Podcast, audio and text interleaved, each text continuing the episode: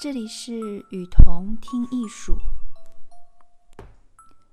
今天我为大家推荐的艺术家是奥拉维尔·艾利亚松。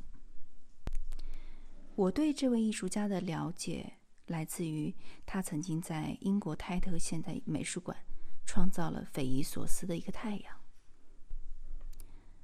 艾利亚松。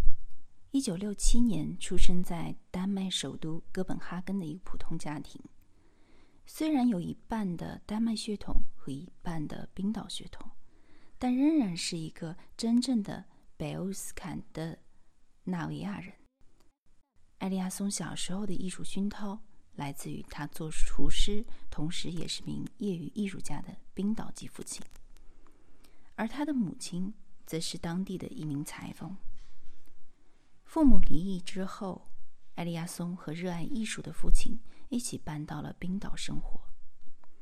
那里独特的自然和人文景观，塑造了艾利亚松敏锐的感知力，对他日后的创作影响深远。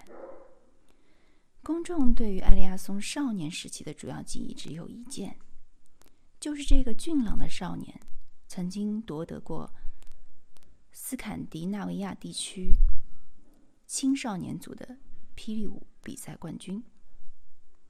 当时人们根本看不出这个爱跳舞的年轻人有着从事视觉艺术的辉煌前景，倒更觉得他将来会成为一名舞蹈演员。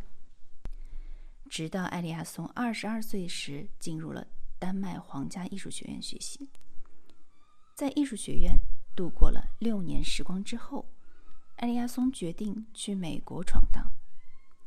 他先后在威廉斯堡和布鲁克林生活工作了较长的一段时间。期间，他的主要工作是作为艺术家克里斯蒂安·埃克哈特的工作室助理。艾利亚松的创作手段是非常丰富多样的：水、雾、冰雪。矿物质、光的折射和反射、镜像、几何模型、万花筒结构、针孔成像术、生物工程学、激光、霓虹以及特制灯具、各类的金属、玻璃、新型化工和电子产品等材料方法，都是他在作品当中经常用到的。面对艾利亚松常常令人目眩的复杂的创作。有些人已不再单纯的将其视为传统的装置艺术作品。实际上，他的作品也的确体现出了很强的跨越性。我们从中可以发现装置、雕塑、新媒体、建筑、工业设计、大地艺术、奥普艺术、超现实主义等各种门类形式的影子，但又没有一种是确切的。也许说。艾利亚松一定程度上继承了大地艺术的衣钵，会有人表示赞赞同。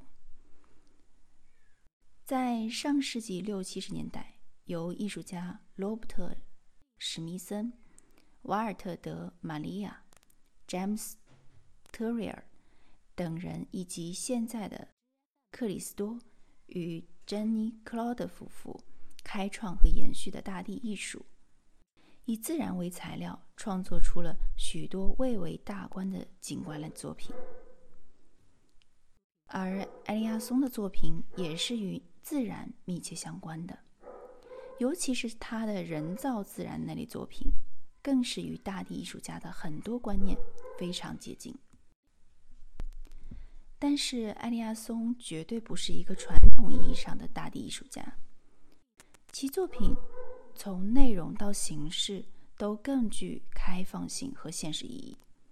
他认为自己的作品是为体验现实而设计出来的产物。